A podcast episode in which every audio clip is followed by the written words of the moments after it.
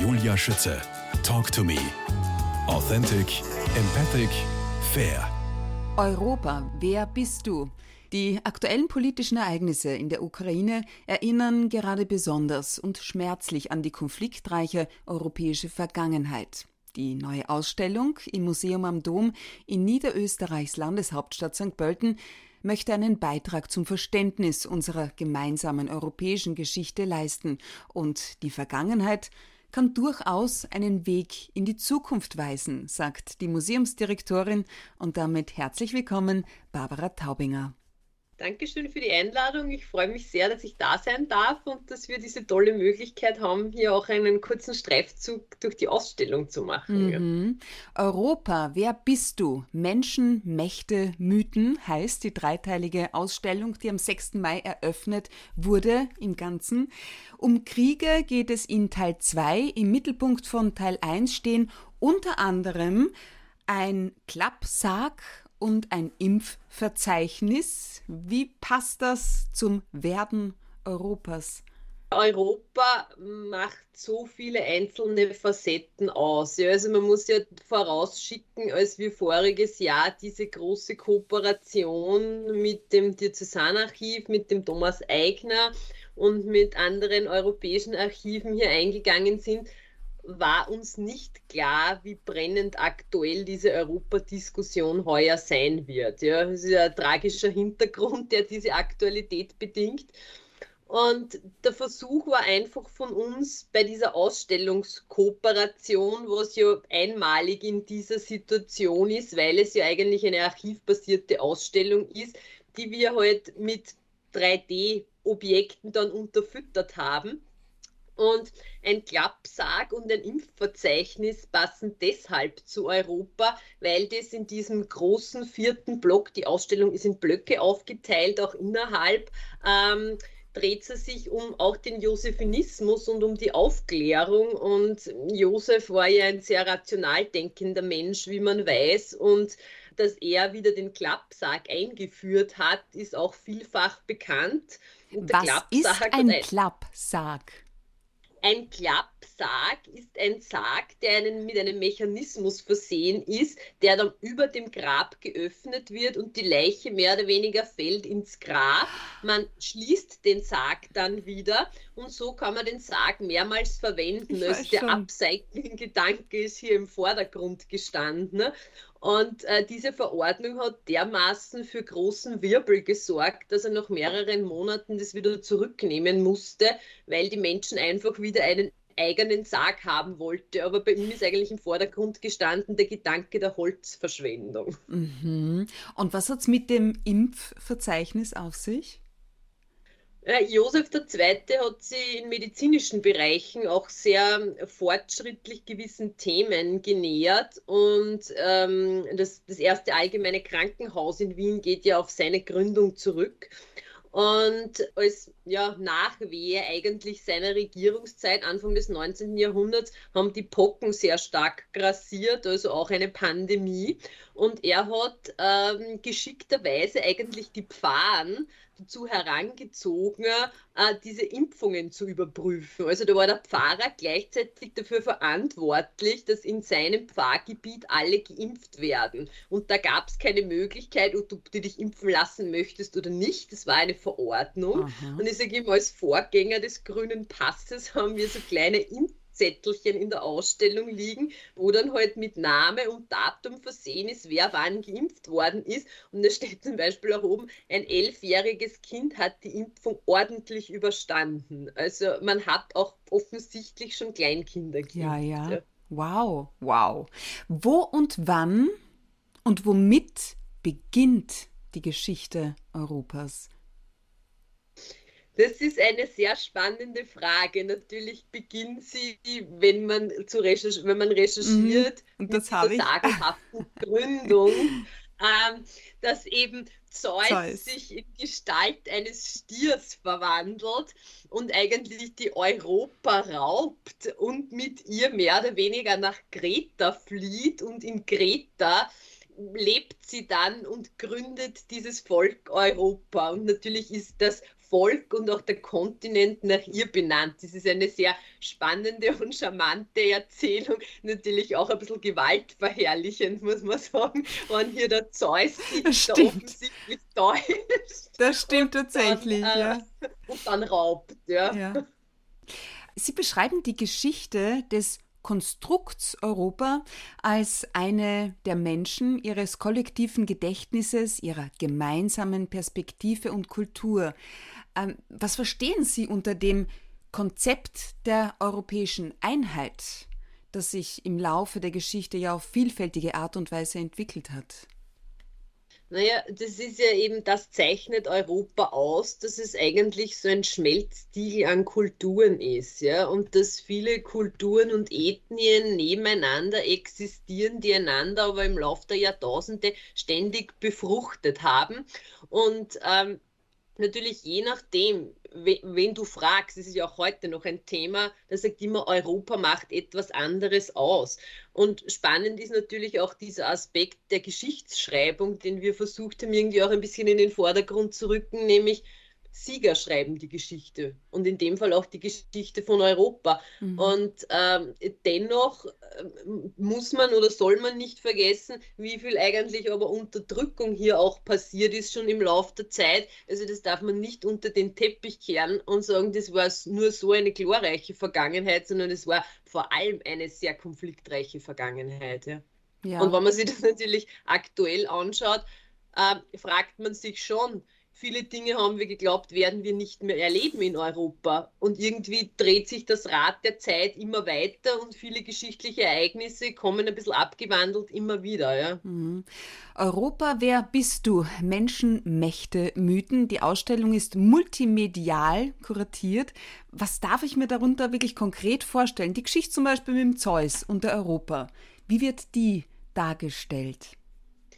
Wenn man sich, wir haben, das haben wir schon versucht, im Ausstellungssujet im Plakat einzufangen, da blickt ja die Europa als Personifizierung von dieser Landkarte, von dieser historischen. Ja? Und es war bei uns nicht leicht zugegebenermaßen im Museumsbestand, im, im, im, Buchbestand, im historischen, eine Karte zu finden, wo die Europa in dieser Art und Weise personifiziert ist. Ja? Die Erdteile sind ja dann auch immer wieder verschieden personifiziert worden.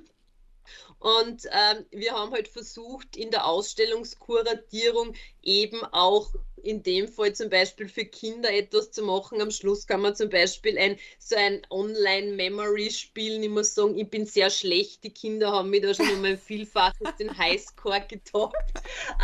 Oder es gibt ein Computerspiel, wo man halt einfach durch so eine, ja, europäisch äh, inszenierte Welt laufen kann. Die hat aber ein bisschen, muss ich zugegebenermaßen, einen mexikanischen Touch. Aha, aha, aha. Jetzt äh, Teil 1. Äh, das Werden Europas ist ähm, in vier weitere Blöcke gegliedert. In der Geist Europas, die Vielfalt Europas, die vielfältigen Gesichter des Christentums und das Erbe der Aufklärung. Ähm, das Impfverzeichnis der Pfarrer Zöbing sowie das Schutzbocken-Impfzeugnis gehören da dazu und auch der Kinderklappsack und das Handbuch der Magie.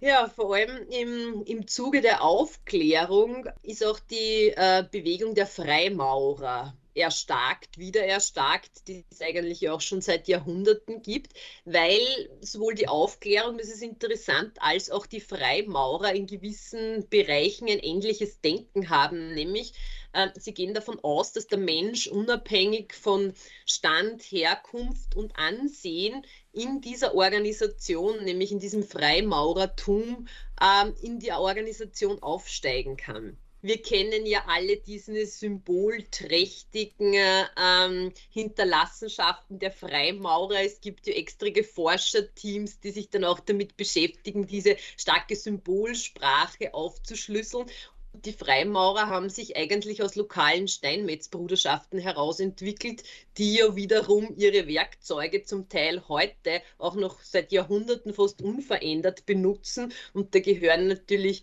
Winkel, Zirkel, all diese Dinge, die zu ihrem täglichen Tun gehört haben, haben dann Eingang in diese Symbolsprache gefunden. Und man braucht nicht zuletzt zum Beispiel an Dan Brown Sakrileg denken, wo es ja überall um diese symbolträchtige Sprache und um diese Codes geht. Ja. Mhm.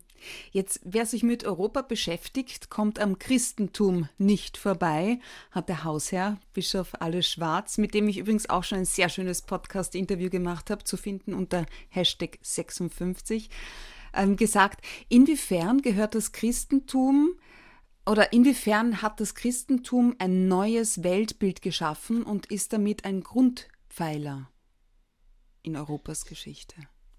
Das Christentum, also man muss dazu sagen, es war für uns sehr spannend als ja, christliches Museum, dass eigentlich diese Ausstellungskonzeption von den Archiven dem Christentum auch so einen wichtigen Stellenwert einräumt. Dass wir mhm. das natürlich als christliches Haus tun, liegt irgendwie in der Natur der Tatsache.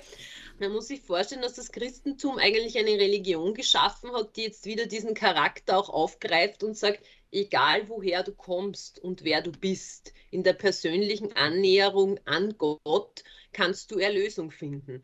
Und äh, das hat schon natürlich sehr, sehr viele Menschen angezogen. Und äh, spannend ist natürlich, wie sich diese kleine Gemeinschaft aus Palästina, die natürlich sehr, sehr klein war, heute zu Europas größter Religion verbreitet hat. Ja?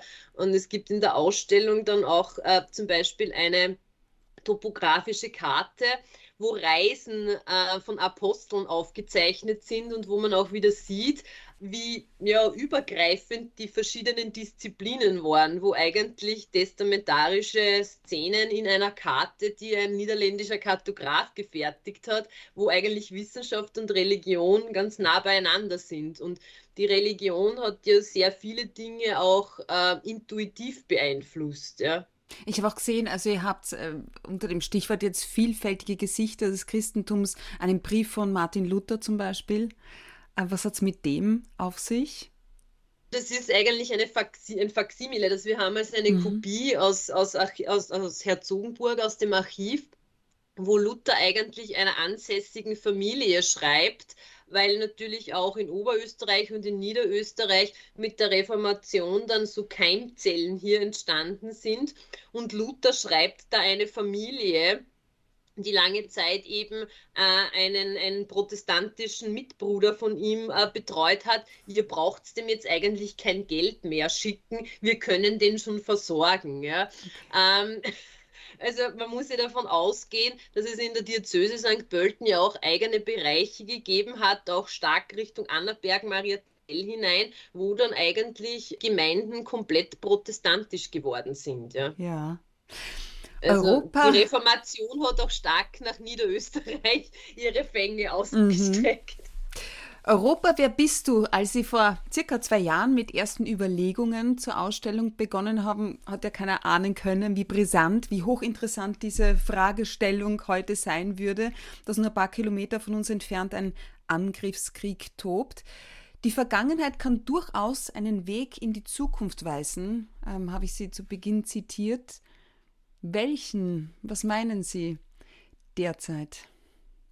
Naja, ich denke, dass es doch ein, dass viele Krisensituationen, und das sieht man auch in einigen Ausstellungsobjekten sehr schön, die Menschen zur, ja, zur Einheit motiviert und auch zum Zusammenstehen auffordert. Und das hat man ja sehr stark auch heuer Ende Februar gesehen, als diese Demonstrationen losgegangen sind, wo eigentlich ein Gemeinschaftsgefühl im Zuge dieser tragischen Situation entstanden ist, wo sich Menschen verbunden gefühlt haben durch ihre Identität und vor allem, wofür sie eintreten. Und äh, das ist auch historisch begründet, wenn man das ein oder andere Objekt sich anschaut, wenn es Verfassungen von Ländern gibt, wo eigentlich Menschen einen Zusammenschluss gefunden haben, um für was einzustehen, was ihnen eigentlich wichtig ist. Und ich denke, das soll ja hoffentlich ein zukunftsträchtiges Bild sein und hoffen wir auch, dass es aus dieser Krise irgendwie gestärkt herausgeht, Europa in dem Fall. Mhm. Aus aktuellem Anlass bieten Sie nicht nur Führungen jetzt an zur aktuellen ähm, Ausstellung, sondern auch Gesprächsrunden und Veranstaltungen, auch zu politischen Fragen und Herausforderungen. Wie darf man die vorstellen? wir haben jeden Donnerstag um 17 Uhr sowieso regulär eine Ausstellungsführung. Wer da ist, kann gerne mhm. mitmachen. Ähm, und wir haben jetzt äh, zum Beispiel Archivdirektor Thomas Eigner, wird zwei Veranstaltungen auch machen am 2. Juni und am 23. Juni, wo er sich natürlich aus seiner Archivperspektive, sage ich einmal, mit bestimmten Ausstellungsthemen auseinandersetzt. Da geht es auf der einen Seite zum Beispiel um den Benedikt und den heiligen Benedikt und wie der Europa eigentlich mit dem Christentum und mit seinem Benediktinerorden geprägt hat.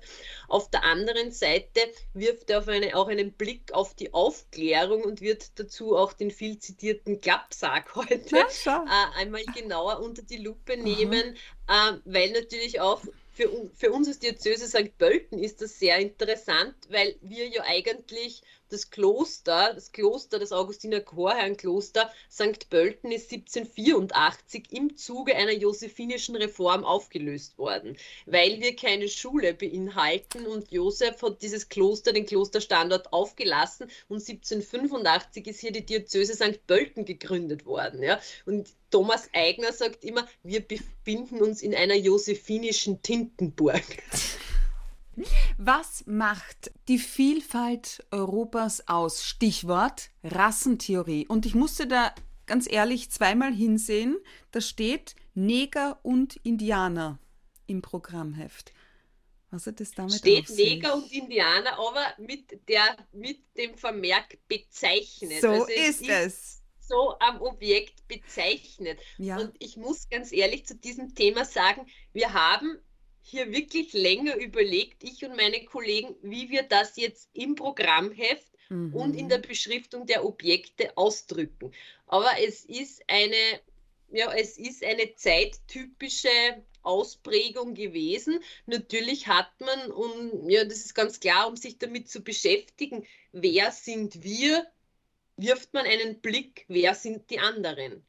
Und natürlich vor allem auch im Zuge der Entdeckungsfahrten von Christopher Columbus beginnt man hier nach und nach auch das Indigene, das andere, ja, irgendwie auch rassenmäßig zu erfassen. Und das, was Sie jetzt angesprochen haben, ist ein Lehrerbehelf, also ein Schüler- und Lehrerbehelf, ein Lehrbehelf eigentlich aus dem Stiftsgymnasium Melk, das man bis Ende 19. Jahrhundert auch noch verwendet hat, ja. wo man den Kindern erklärt hat, welche verschiedenen Rassen gibt es. Und da gibt es einen Indianer, der als Indianer bezeichnet ist, und dann gibt es einen Schwarzafrikaner, der als Neger bezeichnet wird. Ja?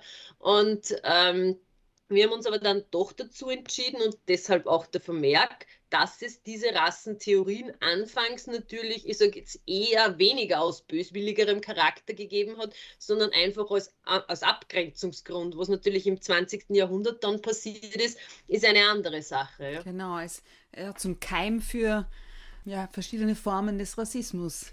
Genau. Vielfalt, äh, ja, ist schon was etwas Tückisches, kann man sagen. Sie kann uns äh, verbinden, wenn ich an den Handel oder die Wirtschaft denke, genauso wie trennen. Was macht unseren europäischen Geist aus? Ja, den europäischen Geist und das freut uns natürlich besonders auch als Kunstmuseum, sage ich, ähm, spiegelt sich auch in verschiedenen künstlerischen Strömungen wieder. Sei es jetzt die Literatur, sei es jetzt die Musik. Wir haben auch ein, ein Gesangsbuch von Maria Theresia ausgestellt, mhm. weil sie ähnlich wie ihr Sohn Josef auch hier im Schulwesen schon eine vereinheitlichende Dinge hier versucht hat. Und ihr war es auch wichtig, dass die Musik ein bisschen vereinheitlicht wird, vor allem bei Kirchenaufführungen und im Rahmen der Messe. Und Musik ist ja etwas, das erleben wir auch täglich, dass egal, ob du jetzt Englisch sprichst oder nicht, wenn die, mei die meiste Popmusik in Englisch ist, die Melodie ist was sehr, sehr Eingängiges und die ist schon verbindend, auch über Sprachbarrieren hinweg. Ja.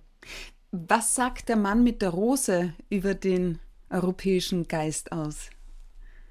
Der Mann mit der Rose ist eigentlich, also er steht für das sogenannte Memento Mori Motiv. Also Mensch, denke daran, dass du sterblich bist. Also mhm. ist ganz stark verbunden mit dieser, mit diesem viel zitierten Satz, nutze den Tag. Ähm, es ist eigentlich ein bisschen ein Widerspruch in sich. Ein junger Mann, der wirklich offensichtlich auch noch in der Blüte seiner Jugend steht, das wird symbolisiert durch eine Rose, also das blühende Leben. Auf der anderen, mit der anderen Hand deutet auf einen Totenkopf hin. Und das hat sehr stark auch damit zu tun, dass man mit dem Humanismus beginnt eine Strömung, wo, wo auch die Würde des Menschen in den Mittelpunkt gestellt wird. Und in der Ausstellung gibt es ein, ein Porträt von Edward Munch, ein, ein digitales Exponat, wo eben Munch in seinem ganz normalen Porträt unten, wenn genau schaut, hat er seine beiden Arme, also seine Hände überkreuzt und das sind eigentlich Skelettteile. Also der möchte auch schon auf die Sterblichkeit natürlich von sich selbst hindeuten, aber natürlich hatte er im 20. Jahrhundert als Künstler schon eine gewisse Stimme und auch, er hat ja auch ziemlich polarisiert und hat sich dazu entschieden, eben das Selbstporträt hier so zu gestalten und da greift er eigentlich eine Stilrichtung auf, diesen Memento Mori-Gedanken, den es in der Kunst schon Jahrhunderte gibt. Ja. Das heißt, was meinen Sie, welche Grundwerte vertreten wir Europa? Ja, wir vertreten eigentlich, wir haben, ja, wir streben stark nach einem Freiheitsgedanken. Mhm. Wir sind auf der einen Seite doch bemüht, glaube ich, eine Einheit zu demonstrieren. Auf der anderen Seite zeichnen wir uns sehr stark durch eine Unterschiedlichkeit aus. Und wir haben natürlich, wir versuchen, das Konzept einer gewissen Rechtsstaatlichkeit zu pflegen. Ja? Also ich glaube, das sind die, die Werte, die offiziell darüber stehen. Ich, ja. ich glaube, inoffiziell ist es einfach doch noch immer das Positive, was man Europa zuschreibt, je nachdem, wenn man fragt, ist eigentlich noch immer gewesen, dieser Freiheitsgedanke und diese Möglichkeit, wirklich in einem sehr, sehr sicheren Land eigentlich zu leben mhm. und sich entfalten zu können. Ja. Europa, wer bist du? Noch bis zum 26. Juni läuft die erste Teilausstellung, das Werden Europas.